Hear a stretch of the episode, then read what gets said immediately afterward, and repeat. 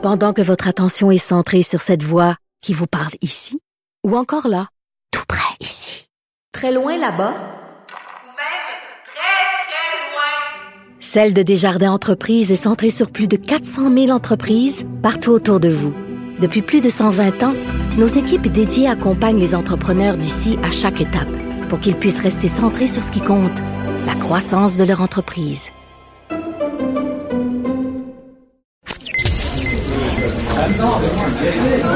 Silence Veuillez vous lever.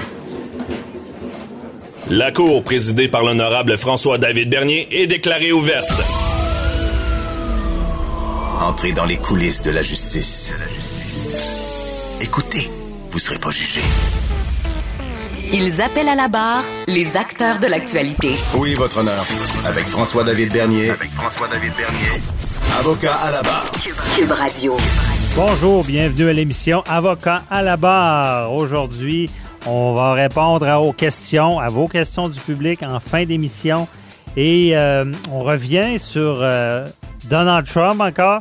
Joe Biden, nouveau président, mais on s'attarde avec Luc La Liberté sur ces pardons-là que le, le- le président peut faire ou euh, les transformer même des peines. Avant de partir, il n'aurait signé 72. Ensuite, euh, il y a Patrice Ouellette qui revient sur le sujet, euh, à savoir si on devrait annuler la relâche. Et on, on va commencer l'émission aussi avec l'émission JE que vous avez vue cette semaine, les victimes de la SAC. On va en parler avec euh, Maître Sophie Mongeon. Restez là, vous allez entrer dans les coulisses de la justice. Vous écoutez Avocat à la barre. L'émission JE cette semaine est, revenue euh, sur un sujet là, qui, qu'on ne parle pas assez souvent. On parle du droit administra- administratif. Mais le droit administratif, dit comme ça, ça semble euh, vouloir dire, bon, l'administration, c'est un peu euh, simple. c'est- euh, mais je vous dis, le droit administratif, quand c'est mal fait, quand, quand on gère mal ça, ça peut briser des vies. C'est un peu un tordeur. On peut rentrer dans le tordeur, puis il y a des gens qui, qui ont des grandes difficultés. Et JE s'est attardé à ça. C'est des décisions de la SAC. Euh, qui peuvent briser des vies, des gens qui vont avoir des accidents. Vous savez qu'on a un système qu'on appelle de no fault, ça veut dire qu'il n'y a pas de responsabilité. Donc, si vous vous blessez sur la route dans votre véhicule, ça peut être gravement aussi, on le sait, on en a vu, euh, c'est la SAC qui va vous indemniser. Mais imaginez avoir à non seulement avoir à, vous battre pour euh, retrouver votre santé, euh, pour euh, être réhabilité, mais également pour être indemnisé. Donc, c'est des combats qui sont très, très durs pour certaines personnes. Imaginez, il faut prendre des procédures judiciaires, comment ça peut être difficile. C'est sûr qu'on peut élargir aussi, quand je parle de droit administratif, il y a la SAAC, il y a, il y a l'indemnisation, l'IVAC des victimes d'actes criminels, il y a aussi tout ce qu'on parle de la CNSST, les accidents de travail, des gens qui vivent des drames humains et doivent se battre pour leur santé, mais également judiciairement parlant. C'est pas facile. Et on en parle avec euh, Maître Sophie Mongeau, qui est euh, avocate, euh, aussi chroniqueuse, qui est avec nous, qui était dans, dans l'émission JE. Bonjour. Bonjour, merci de l'invitation. Merci d'être là. Puis euh, donc, c'est un, un- bon combat. faut en parler.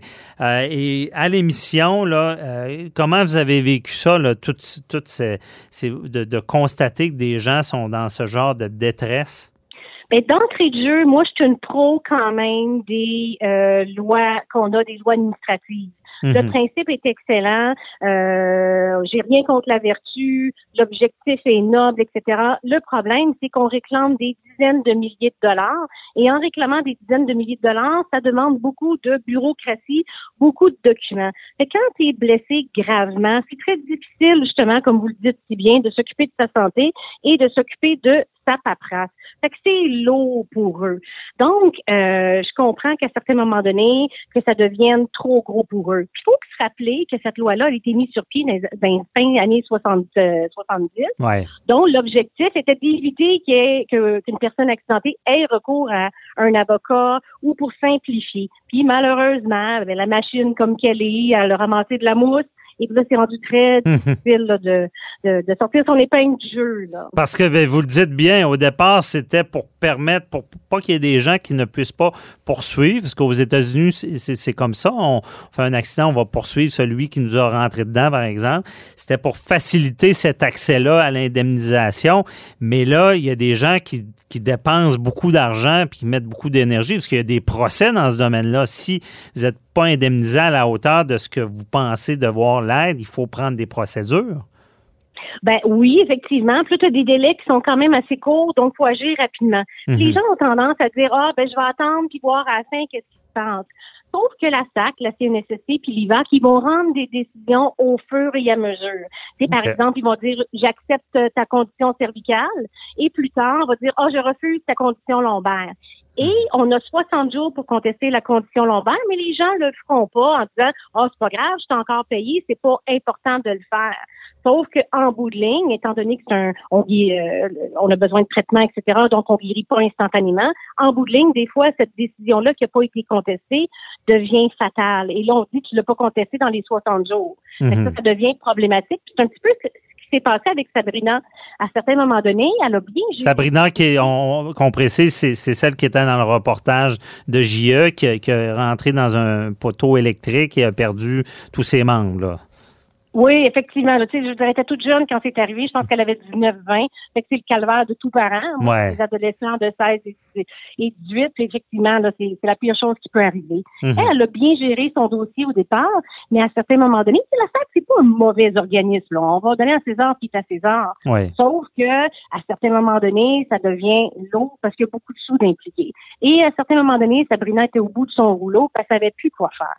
Sabrina a deux problèmes majeurs qui est assez représentatif des problèmes majeurs des accidentés de la route. OK. Soit le salaire, puis l'aide personnelle à domicile. Mhm.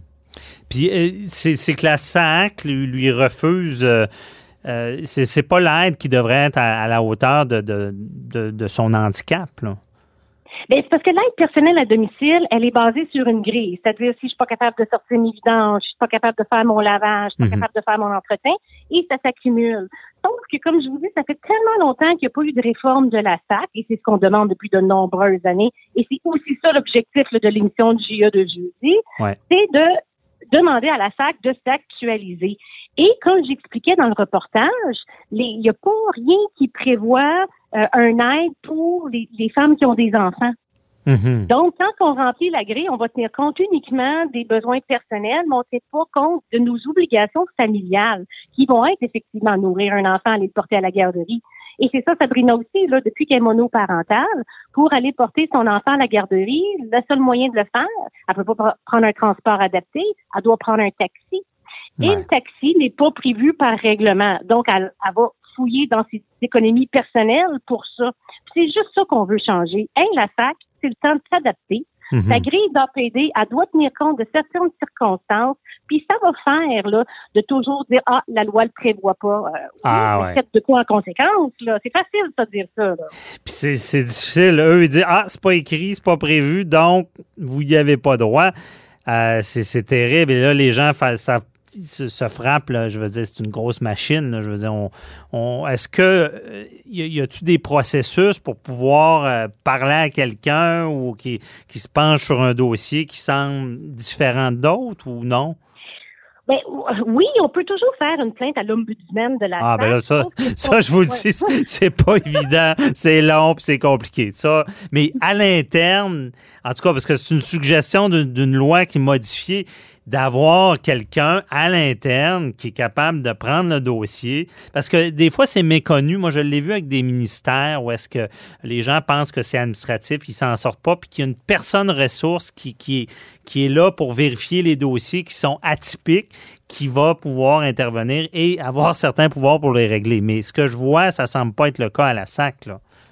Ben non, effectivement, c'est ce que je dis dans le reportage. On dirait qu'il n'y a pas de discrétion. C'est ça que je trouve difficile. Donc, dans le fond, c'est que ces circonstances. Donc, dans le fond, Sabrina, là, son aide personnelle à domicile a été modifiée plusieurs fois. Mhm. Parce qu'on disait qu'il y avait des améliorations. Mais tu sais, on, vous et moi, on sait clairement dans la situation où elle est, il n'y aura pas d'amélioration, là. Elle est amputée, là. Il y a des choses qui reviendront jamais, là. Et malgré tout, la SAC diminue, diminue, sans tenir compte nécessairement du gros bon sens. Ouais. Parce qu'elle, dans le fond, il faut qu'elle ait quelqu'un qui l'assiste quasiment à temps plein. Puis si on lui donne que 300 dollars par semaine, comment voulez-vous qu'elle ait quelqu'un euh, qui va être là euh, au quotidien puis être vraiment une personne ressource pour l'aider? Fait qu'un de nos objectifs, c'est de s'assurer que dans des cas comme ça, il n'y en a pas une tonne, là. Donc, d'utiliser son gros bon sens, un bon père de famille, dire, dans des cas comme ça, on utilise un pouvoir discrétionnaire, on y va avec euh, le gros bon sens. Effectivement, je pense que c'est de bonne guerre d'en parler parce que pour ceux qui ont vu le reportage, c'est. Euh, je veux dire, ça, ça arrête. Je- après ça, on, on se demande si on aurait des réels problèmes parce que elle, c'est dans la fonctionnalité de tous les jours. Imaginez euh, les parents, là, ceux qui euh, sont à bout des fois de s'occuper des enfants, puis on, on a tous nos membres pour se faire. Et elle, c'est ça, c'est les images parlaient par eux-mêmes. Il faut que a- tout soit organisé pour elle. là. Oui, puis il y a un autre débat que je porte vraiment, puis c'est un autre euh, sujet, là, un autre flambeau, Mhm. c'est que la SAC, dans le fond, avant, là, elle elle est faite de la façon que les jeunes qui ont des accidents, s'ils sont étudiants à temps plein, c'est pas problématique, la loi s'occupe bien de eux. Mais on sait, Landou et moi, là, que les jeunes de moins de 25 ans, quand ils ont des accidents, des fois sont en période de pause au cégep, sont pas inscrits à l'université, sont en réflexion. OK? Mhm. Ce qui est encore plus commun là, dans nos années 2000, euh, 2020 et suivants, parce que justement, avec la pandémie, il y a plein de gens là, qui vont pas à temps plein, le, le décrochage est là. Et si tu n'es pas étudiant, puis tu as un emploi, par exemple, euh, plus précaire, hein, parce qu'on sait qu'en bas de 25 ans, on a souvent des emplois précaires, Ouais. et tu as un accident, tu vas être indemnisé sur ce salaire-là. Donc, Sabrina, elle, est indemnisée sur le salaire minimum. Elle fait à peu près 1400 ou 1500 dollars par mois. On constate que là, maintenant, le gouvernement est venu à la conclusion qu'un un salaire raisonnable est 500 pièces par semaine. Elle, Ah, elle n'a même pas ça. Fait que, un autre de mes chevals de bataille, c'est s'assurer que l'aide personnelle arrête de diminuer ou d'être modifiée pour qu'une personne puisse budgéter et aussi de changer la loi pour prendre en considération nos jeunes de 25 ans et moins. Quand ils ont des accidents, c'est eux qui ont besoin de la SAC. Ben effectivement. Il y a une expectative d'un jeune qui va se développer dans la vie. Euh, on a ce- rarement les, les mêmes avoirs à 25 ans qu'à à 50, 60 ans. là. Donc, on ne tient pas compte de l'expectative de quelqu'un qui va se développer avec un emploi, des études, là, qui, qui fera un jour plus de salaire. Ben c'est ça, puis ça fait quelques fois que je me présente au tribunal, puis je perds parce que la loi est claire. Ouais. C'est pas un, un étudiant à temps plein. Ben, à ce moment-là, tu n'as pas le salaire moyen du Québécois. Fait que je me ramasse avec une, une clientèle de beaucoup de jeunes d'en bas de 25 ans qui Mhm. sont indemnisés au salaire minimum pour le reste de leur vie, qui sont même pas capables de sortir du domicile de, leur, mais- de leurs parents, Ouais. qui dans le sous-sol. Ça, faut que ça change. Ben oui, c'est problématique. Mais félicitations, c'est un bon combat. Il faut continuer. Puis euh, l'émission, j'espère, euh, fera euh, bouger des choses. Euh, parce que c'est vrai, la loi euh, sur la SAC, le, no-fault qu'on appelle, est à réviser. C'est certain. Moi, j'ai vu aussi de mon côté bien des cas, on en a euh, au bureau, que c'est- des combats à pu finir. Et même des fois sur le la largeur de ce no-fault-là qui s'applique à tout et des fois, c'est pas justifié. Quelqu'un qui a un sac gonflable qui éclate dans la figure parce qu'il y a un défaut de manufacture sur la voiture et que c'est une grosse compagnie qui, a fait une erreur et doit avoir les indemnités de la SAC. Quand aux États-Unis, il y aurait des millions, euh, des fois, ça porte problème. Peut-être aussi sur la, la- la largeur de cette loi-là. Merci beaucoup, euh, Sophie Mongeon, de nous avoir éclairé dans ce dossier-là. On se reparlera euh, la semaine prochaine pour l'IVAC, un autre dossier. Hey, ça me fait plaisir. À prochaine. Bonne journée, bye bye. Bye.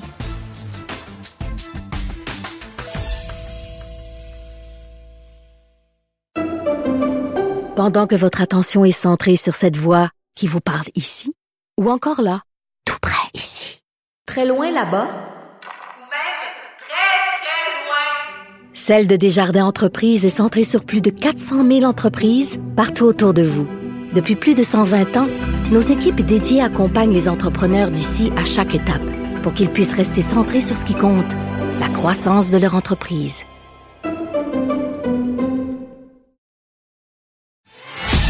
Avocat à la barre. Avec François-David Bernier.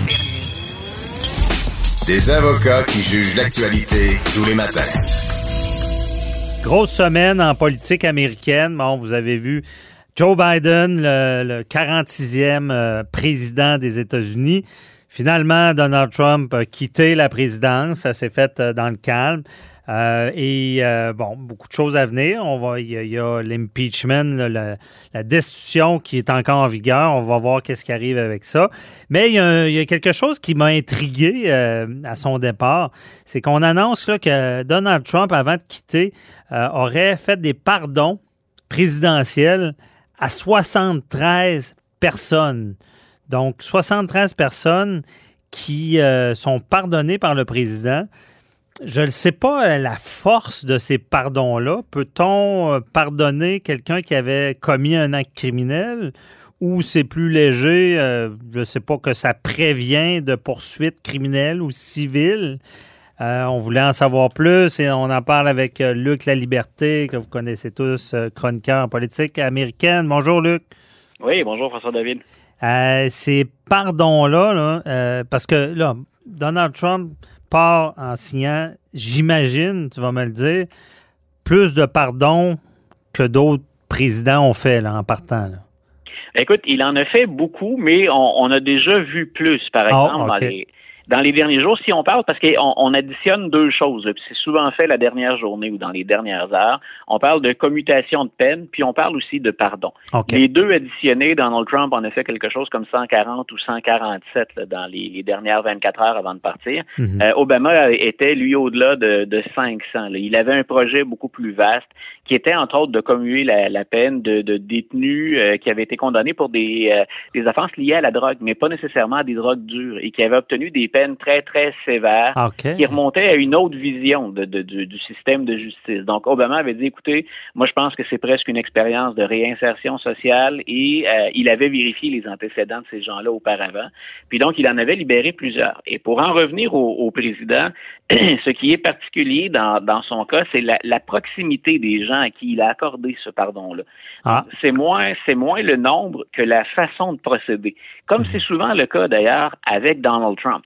Euh, M. Trump, on, en a déjà discuté tous les deux. Il, a été très bon, son entourage ou lui, pour, pour profiter de tous les, les, les, contours de la Constitution américaine ou encore des pouvoirs de la présidence. Mhm. Tout ce qui n'était pas écrit noir sur blanc ou qui pouvait être interprété, M. Trump s'est organisé pour en profiter.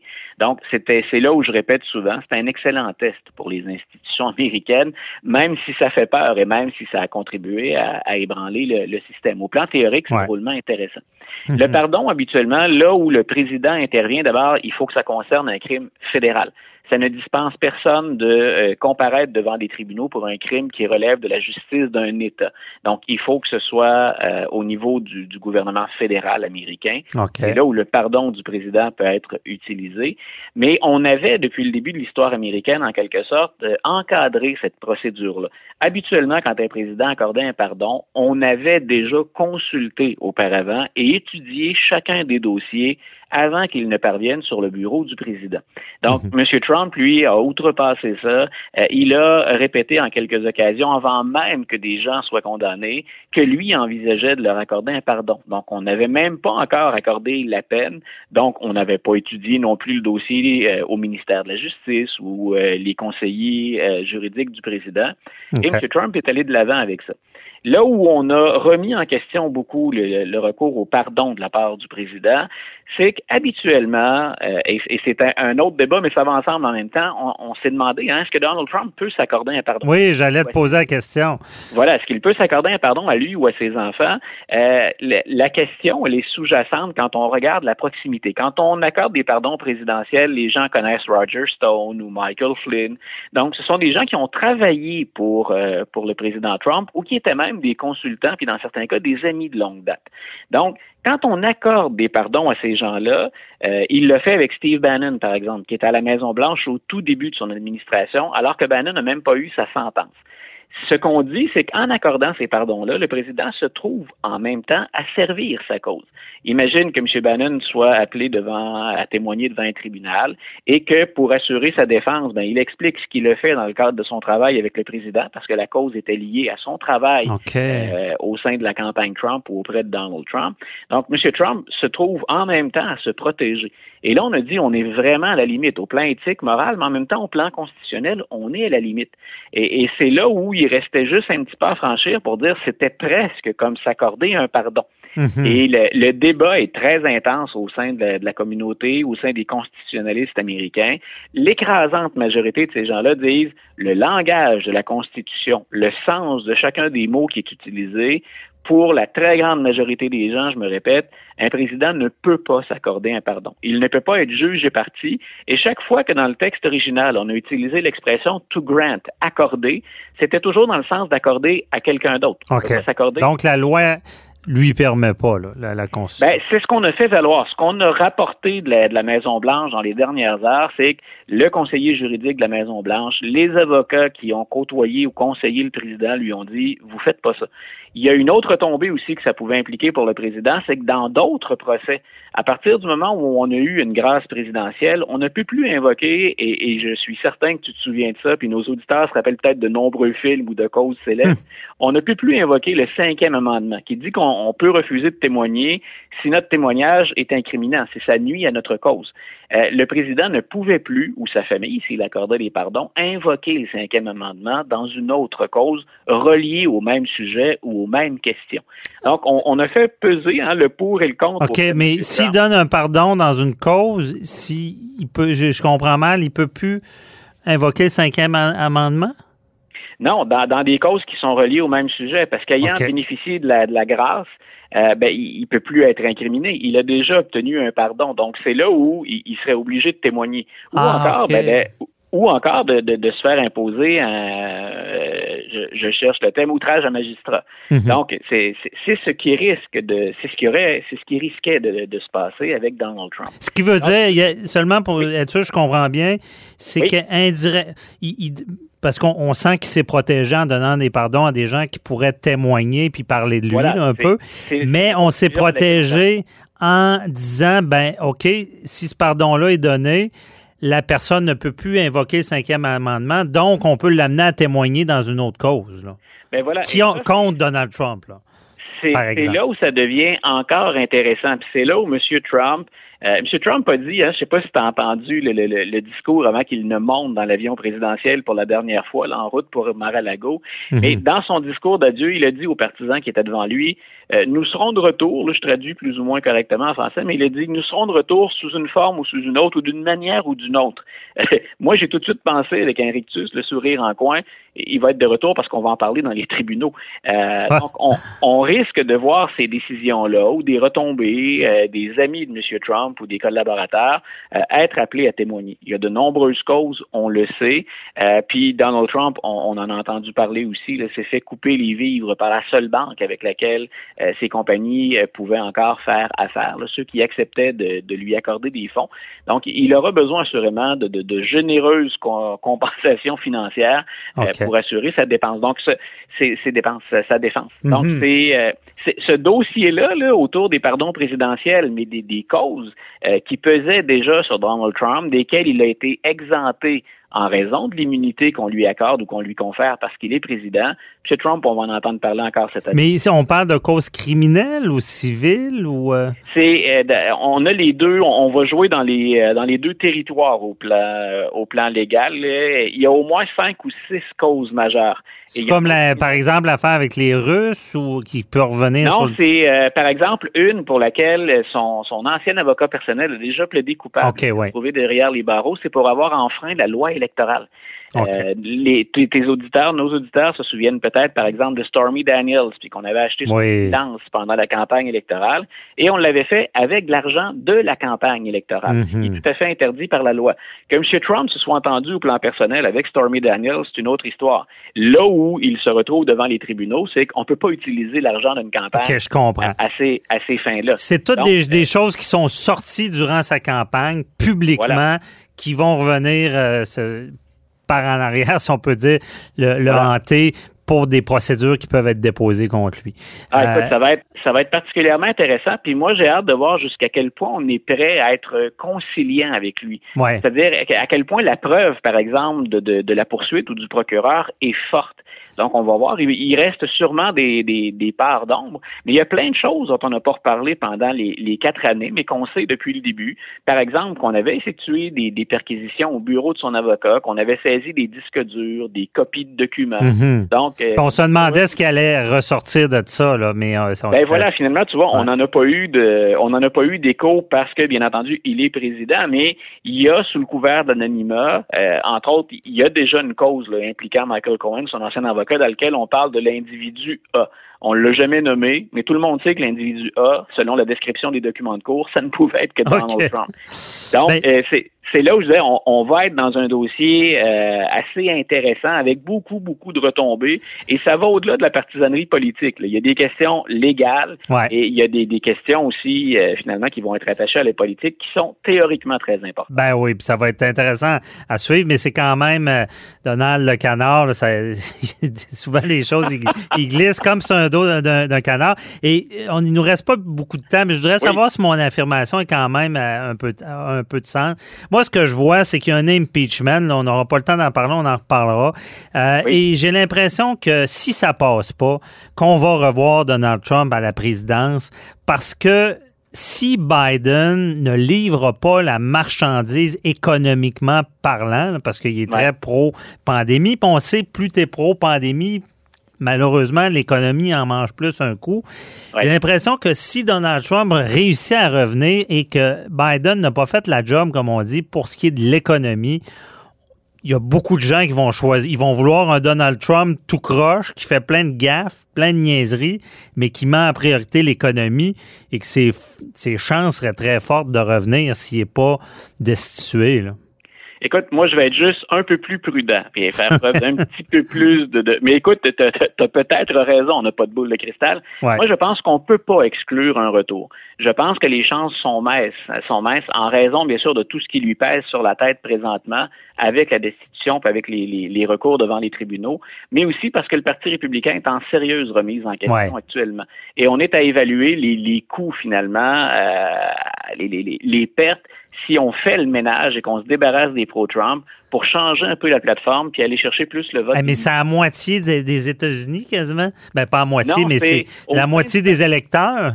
Au sein, au sein du Parti républicain, c'est peut-être un, 15 à 20% des républicains euh, qui, étaient très pro-Trump. Il y a des gens qui sont républicains et qui ont fait. C'est ça, qui votent républicain, mais il y a un pourcentage qui vote Trump. OK, je comprends.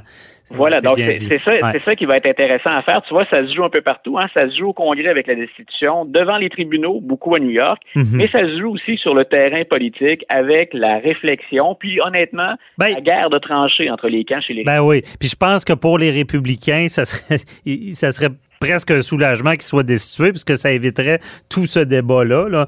Euh, mais ben, c'est à suivre si nos auditeurs observent ça, puis je veux pas te, te, voler du temps pour le reste de l'émission puis tes autres invités, mais si nos auditeurs veulent suivre quelqu'un qui va être un bon indicateur là-dedans, c'est Mitch McConnell. Okay. Chez, McConnell, c'est la personne à surveiller. Il est en train de négocier, lui, son vote pour la destitution de Donald Trump en échange de, en échange de concessions de démocrates. Donc, euh, il y, a un jeu, il y a un jeu de stratégie politique parfois qu'on peut trouver un peu rebutant ou décourageant, mais qui est toujours au plan théorique fascinant. Ben oui. mais quand on, on va l'appeler l'indice à suivre. On va suivre l'indice. Merci, Luc La Liberté. On se reparlera certainement de ce dossier-là. Bonne journée. Bye bye. Bonne journée à toi aussi.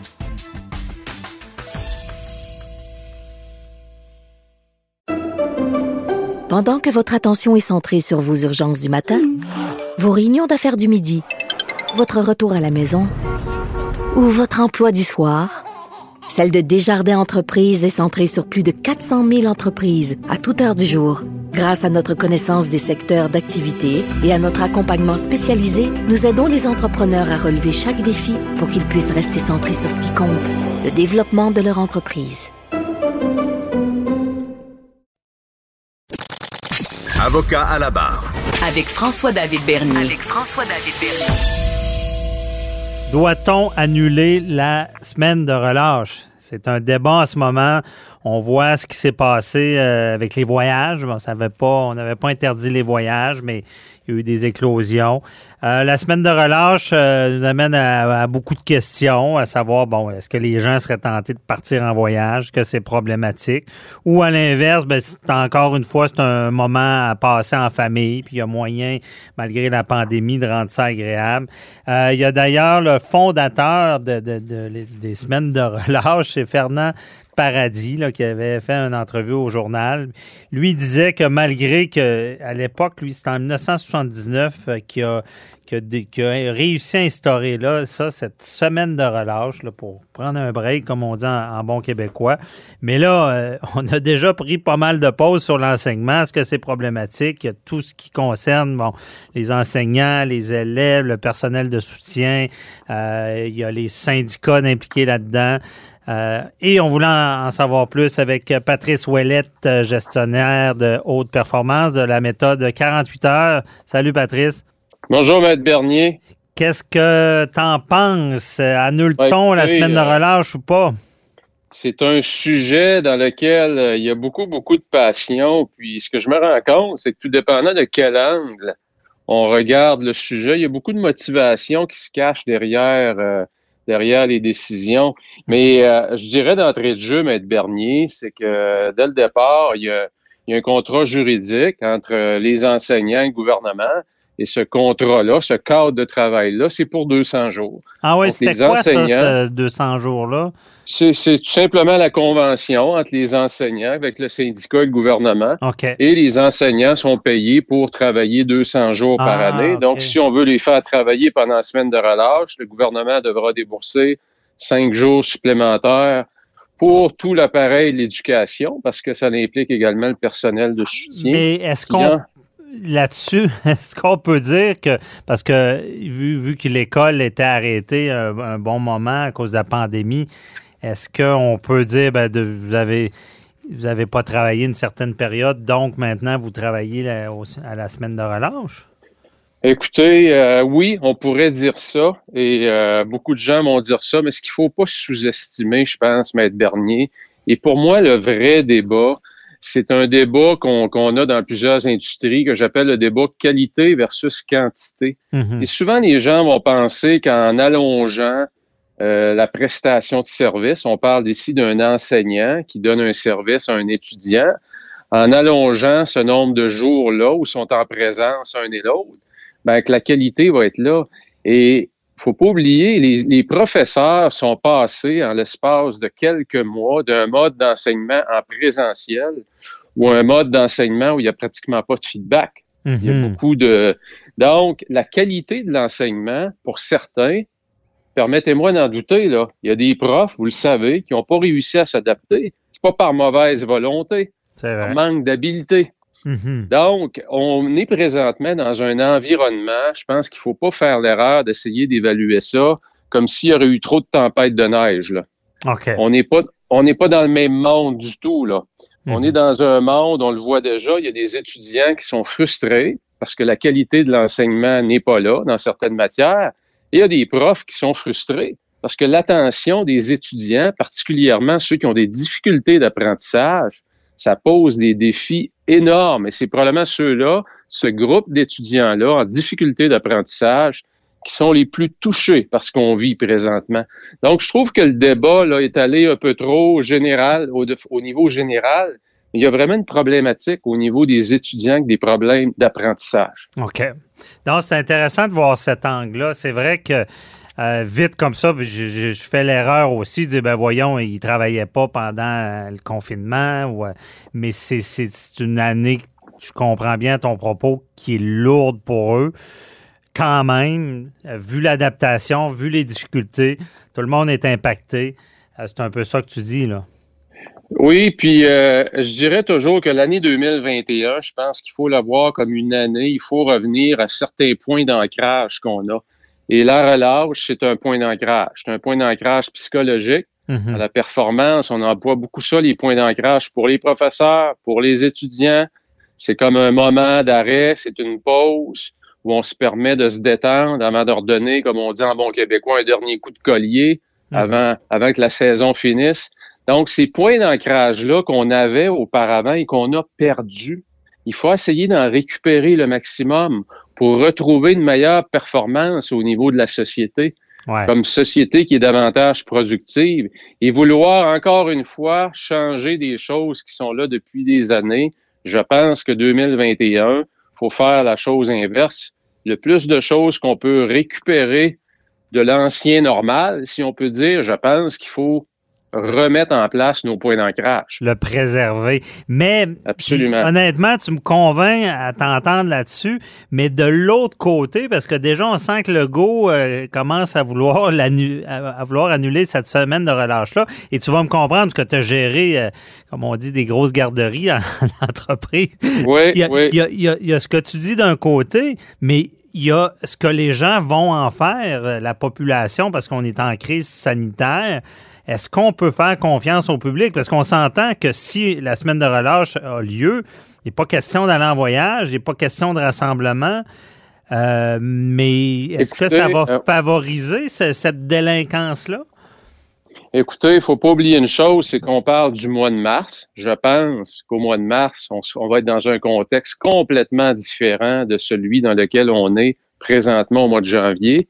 En Et je pense aussi que euh, c'est la responsabilité du fédéral de, de, de, légiférer au niveau des déplacements à l'international. Mm -hmm. Donc, euh, Monsieur Legault, euh, écoutez, moi, je pense qu'il faut, euh, le mois de mars, je pense qu'il faut, il faut garder en place. Et j'entends énormément, Maître Bernier, d'étudiants de, euh, qui sont attristés, surtout les étudiants performants. Euh, comme je le disais, vous avez ceux en difficulté d'apprentissage, puis ceux qui performent beaucoup, qui avaient des bonnes notes, puis qui espéraient appliquer dans des programmes très contingentés, qui sont touchés énormément par ce nouvel environnement-là dans lequel on enseigne et qu'on évalue la performance des étudiants. Mm -hmm. Moi, je pense qu'il faut essayer de garder nos, nos points d'ancrage qu'on a. C'est, euh, écoutez. Non, mais euh, moi, moi, je suis d'accord avec ce point-là, puis ça ne peut pas être à l'inverse de ça. Mais ce qui, ce qui me fait peur, c'est la gestion ouais. pandémique de cette semaine de relâche-là, un peu comme le temps des fêtes. Et j'ai l'impression que si, puis, puis, tu le dis bien, ça serait plus au gouvernement Trudeau d'interdire les voyages, mais j'ai l'impression que si le gouvernement Legault, en, en, en gestionnaire, euh, ne l'annule pas, peut se ramasser avec des problèmes de, de, gens qu'on sait qui, malgré les règles, sont délinquants, vu, cette semaine-là que les enfants n'ont pas d'école, puis qu'il va risquer d'avoir plus d'activités ou de, de voyages possibles. Écoutez, peut-être que la meilleure stratégie, c'est de laisser planer le doute qu'on va peut-être l'annuler parce que présentement, quand on consulte les agents de voyage, il n'y a pratiquement pas de réservation. OK. Parce que les gens ne savent pas. Donc, si le doute plane qu'elle risque d'être annulée, ben, il n'y aura mm -hmm. pas beaucoup de voyages de planifier. Mais écoutez, euh, s'ils si la mettent en place, c'est sûr que ça va déclencher d'autres mécanismes qu'il va avoir à négocier avec le syndicat. Ouais. Euh, mettre des enseignants euh, devant aussi des étudiants, des enseignants par, parmi ceux, certains qui n'ont aucune habilité à enseigner via des plateformes interactives. Mhm. Donc, qu'est-ce qu'on a à gagner aussi? Ouais. de ce côté-là? Mais, mais du côté délinquance, oui, il y a, il y a un risque qui est là. En, en, en regardant toujours, évidemment, qu'au mois de mars, on va être dans un environnement complètement différent. OK. Fait que toi, c'était. On, on, on, essaie des fois de se mettre dans les souliers de, du gouvernement Legault en, en, en gestion, évidemment. En, en, tant que gestionnaire, tu aurais tendance à la laisser, vu, vu que, bon, on comprend. Moi, je la laisserai en place. Je la laisserai en place et je regarderai quelle activité alternative on peut avoir pour motiver notre jeunesse pour garder nos jeunes motivés, les sortir du marasme dans lequel on est. Il n'y a pas de socialisation pour les jeunes. Mm -hmm. euh, c'est un moment crucial dans leur vie et c'est l'éducation, c'est le futur de, de, du peuple. Oui, mais Donc, ça, on sent euh, bien que c'est une priorité pour le gouvernement parce qu'ils disent, hein, ils prennent un ils savent qu'il y aura des, des éclosions vu l'ouverture des écoles, mais c'est un risque calculé, accepté, vu la priorité des, des de, de l'éducation puis de nos jeunes. C'est sûr qu'on veut qu'ils poussent euh, de la bonne manière, mais euh, ouais, c'est tout qu'un débat. Moi, je comprends ton, ton point. C'est encore une fois, les délinquants, c'est ce qui peut être problématique euh, s'il y a une semaine de relâche. Mais, Absolument. Puis avec une semaine de relâche, ils reviennent. Il y aura toujours un confinement au mois de mars. Donc, ceux qui vont partir, c'est donc dire qu'ils partent trois semaines. Mm-hmm. Non, c'est. ça que ça veut dire. Effectivement, c'est un peu avec le, comme le, couvre-feu. Il y avait de la difficulté à intervenir dans les résidences privées. Ils ont mis un couvre-feu puis ils ont réglé le problème. Là, ils donnent plein de contraventions parce qu'ils peuvent facilement cibler les résidences parce qu'il y a des rassemblements vu le couvre-feu. Je comprends bien. Peut-être qu'elle peut rester en place, mais en mettant d'autres mesures qui sont. Euh, euh, accessoires ou en, à côté qui fait qu'il n'y aura pas de dérapage comme dans le temps des fêtes. C'est sûr que ça pourrait Écoutez, on peut mettre, euh, on peut mettre, Maître Bernier, énormément d'efforts à essayer de trouver des solutions contre la pandémie. Il y a des gens qui devraient peut-être, oui, penser à ça, mais moi, je pense qu'on doit mettre davantage d'efforts pour savoir comment est-ce qu'on va garder nos jeunes motivés, puis qu'on va leur redonner le goût d'apprendre. Parce mhm. qu'ils ils sont, ils sont vraiment le futur. Puis depuis un an, faut l'avouer, ils ont été, ils sont tombés dans un environnement, l'éducation, qui est, qui est complètement chamboulé, qui, qui n'a rien à voir avec ce qu'il était avant. Mhm. Donc, je pense qu'il faut, il faut mettre énormément d'énergie là-dessus. Qu'est-ce qu'on peut faire pendant la semaine de relâche pour garder cette jeunesse-là en santé psychologique, en mode haute performance? C'est sûr. Puis je vais te dire, euh, il y aura, il y aura peut-être une accrudescence de gamers dans je sais pas combien d'années. parce que ils sont, avec la pandémie, il y en a de couple qui sont bien formés là, sur, sur le Xbox. Ah, j'en ai un à la maison. J'en ai un à la maison. Ouais. Moi aussi, oui, effectivement. En tout cas, c'est de trouver l'équilibre. Merci beaucoup, Patrice. Euh, très éclairant, mais euh, je, on retient ton point. C'est très sage et euh, plein d'équilibre. On va voir comment ça va être géré, puis on s'en reparlera merci. Bye bye. Au revoir.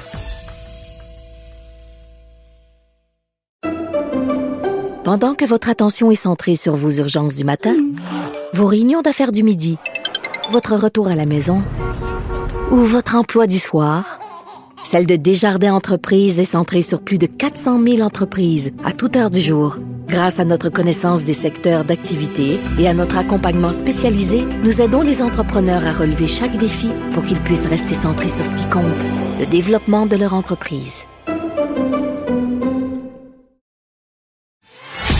Avocat à la barre. Avec François-David Bernier. Des avocats qui jugent l'actualité tous les matins. C'est maintenant l'heure des questions du public. Oui, vos questions que vous nous posez sur la page Facebook euh, ou sur notre ligne où est-ce que vous pouvez euh, laisser euh, votre question dans la boîte vocale. On la joue en ondes et on y répond. C'est ce qu'on va faire dans quelques instants. Et la ligne, c'est le 1844 425 0417. Je répète, 1844 425-0417. Laissez-nous vos questions euh, vocales. Après ça, on peut y répondre. Euh, cette semaine, euh, on a beaucoup de questions. les gens s'intéressent beaucoup au ce qui se passe dans l'actualité judiciaire juridique. Et on va commencer avec la, première question qui a retenu notre attention cette semaine. C'est à propos des couples durant le couvre-feu. On l'écoute à l'instant. Bonjour, mon nom est Daniel Roy, donc je laisse un message tel que vous me l'avez demandé. Ma question est la suivante.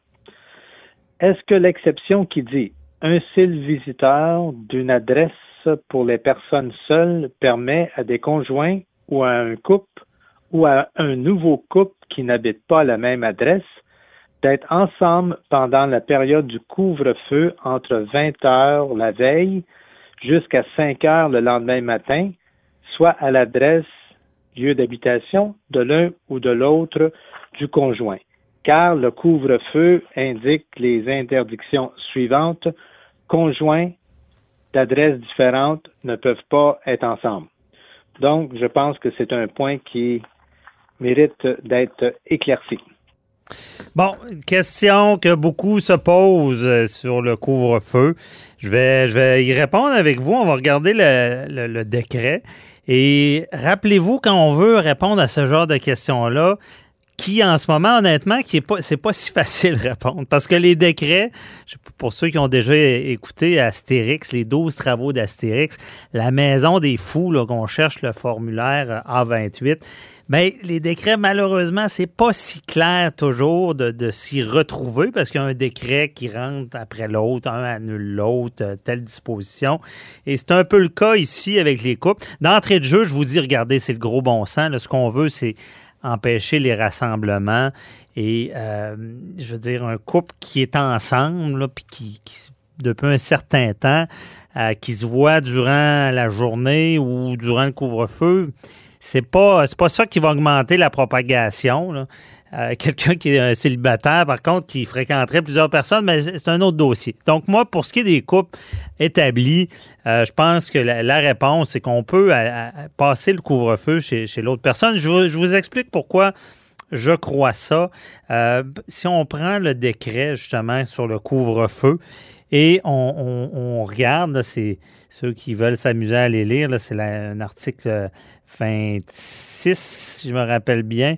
Et euh, ce qu'on dit ici, on ne parle pas de, d'adresse en quelque sorte. On parle vraiment de, de lieu de résidence. Et les, ce qu'on interdit, c'est, je vous le lis là, donc 29, il est interdit à toute personne entre 20 heures et 5 heures de se trouver hors de sa résidence ou de ce qui en tient lieu. Déjà, on a une ouverture. Si c'est pas l'adresse sur votre permis, c'est la résidence qui tient lieu de résidence ou du terrain d'une telle résidence. Donc, pour ceux qui se posaient la question, on peut être sur notre terrain? Oui, on peut être sur notre terrain. Ça fait partie de notre résidence selon le décret. Donc, on parle de résidence.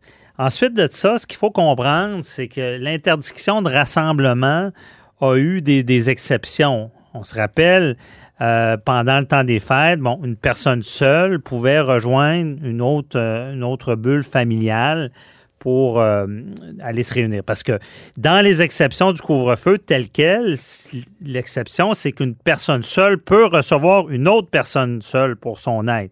Donc, la disposition de Noël qui permettait à une personne seule d'aller visiter une bulle familiale, ce qu'on sait du nouveau décret, c'est que cette partie-là euh, s'est annulée. On l'a vu. Donc, c'était euh, l'article 3. Une personne résidant seule ou uniquement avec ses enfants mineurs à charge peut recevoir dans sa résidence privée ou ce qui en tient lieu, incluant le terrain d'une telle résidence, les occupants d'une seule autre résidence privée ou se rendre avec ses enfants mineurs à charge dans cette résidence privée, ce qui tient lieu, blablabla. Bon, ça, ça c'est, c'était la règle. Euh, ensuite de ça, il y, avait une, et cette disposition-là que je viens de lire est annulée. Donc, vous ne pouvez pas faire ça durant le couvre-feu ou même durant la journée, interdiction de rassemblement.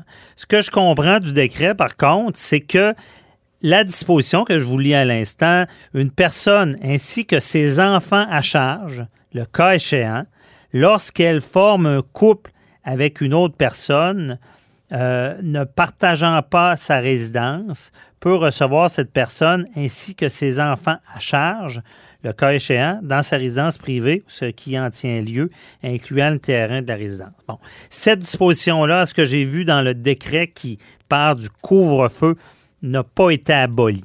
Par contre, on ne la met pas non plus comme exception. Elle était déjà en place.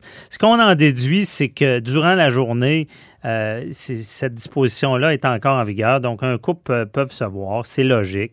Euh, et moi, ce que j'en conclus, c'est que durant le couvre-feu, euh, évidemment, on ne peut pas se déplacer, dire ben, je m'en vais chez mon chum, ma blonde ça sera pas une bonne raison, mais un couple qui se voit et qui dit la, personne décide de, passer la nuit chez, chez son conjoint, puis c'est déjà, on parle ici de résidence, et beaucoup de conjoints ont comme deux résidences. Ils se promènent chez, chez une personne et l'autre. Donc, moi, je vois pas de problème et je vous dis que le gros bon sens, puis il n'y a pas un policier qui va vous dire que vous êtes dans l'erreur. C'est pas ce qu'on veut. On veut pas, le gouvernement veut pas empêcher l'amour. On n'est pas là, là.